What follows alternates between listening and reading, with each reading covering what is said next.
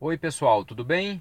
Aqui é o Marcelo Cunha e esse é o Investcast, o podcast do e-book Investindo Sem Mistério, disponível na amazon.com.br por R$ 9,99. Bem, hoje nós vamos falar sobre mais um tema é, que foi sugerido lá no grupo fechado do Facebook, que é o seguinte: é, muitas pessoas falam que vocês já sabem, né, pelo livro, que o objetivo nosso como investidores amadores é criar um patrimônio com ativos de valor. Então, sempre você deve manter ativos de valor, independente deles estarem na alta, na baixa, é, se, eles, se, se eles forem os investimentos do momento, se eles forem é, investimentos que são considerados como é, é com perspectivas negativas, mas que continuam valor, tudo isso é, você deve manter esses ativos. Você só deve vender o ativo seu se ele perder o valor. E aí algumas pessoas me perguntaram assim, ô Marcelo, mas se perder o valor, como que eu faço para realocar esse investimento na minha carteira de ativos?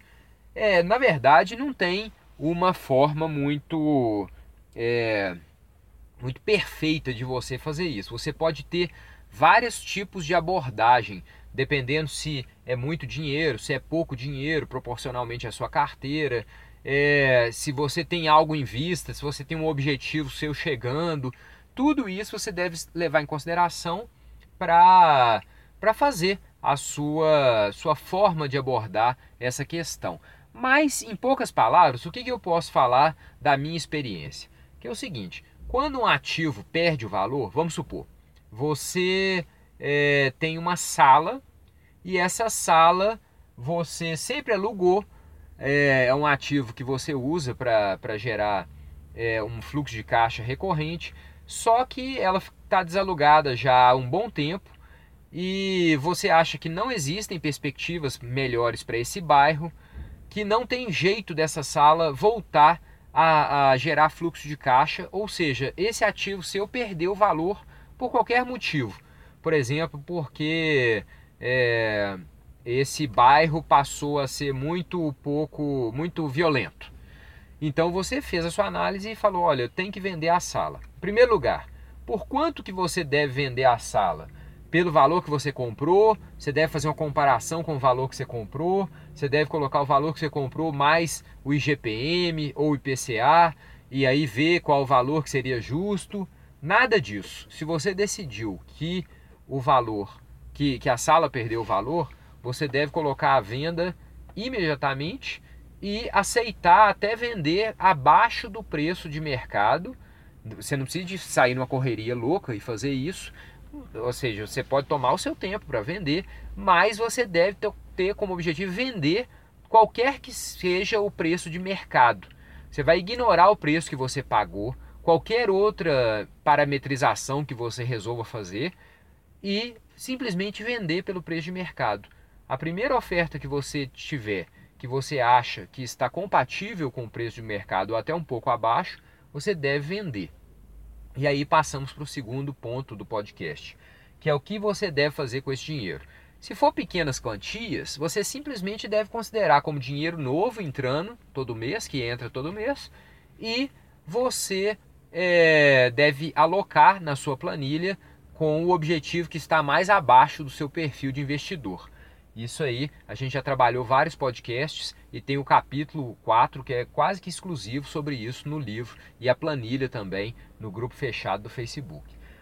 É, agora, se for um valor mais significativo, proporcional dentro da sua carteira, eu recomendo que você tome algumas técnicas é, adicionais, como por exemplo, você pode simplesmente pegar o seu número de ativos, dividir em partes iguais e colocar todas as partes iguais em todos os ativos que você tem.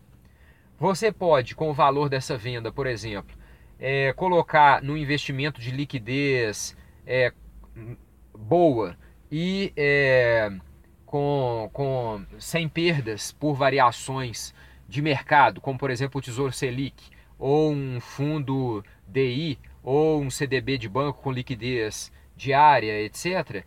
E, é, e colocando, por exemplo, dividir em 12 partes, se for muito dinheiro, e todo mês você ir considerando como dinheiro novo. É, ou você pode, é, igual eu falei no início, verificar na sua planilha de objetivos qual o próximo objetivo que você tem e muitas vezes segurar esse dinheiro, por exemplo, no Tesouro Selic ou num desses investimentos que eu falei até agora, para consecução desse próximo objetivo. Então, são as sugestões que eu tenho de realocação de ativo que perdeu valor na sua carteira. E por fim, eu queria só fazer mais um convite para o pessoal de conhecer o nosso grupo fechado e colocar suas dúvidas para a comunidade, para a nossa comunidade ela ir se fortalecendo e as discussões, é, a ajuda entre os integrantes, ela se tornar cada vez é, mais frequente.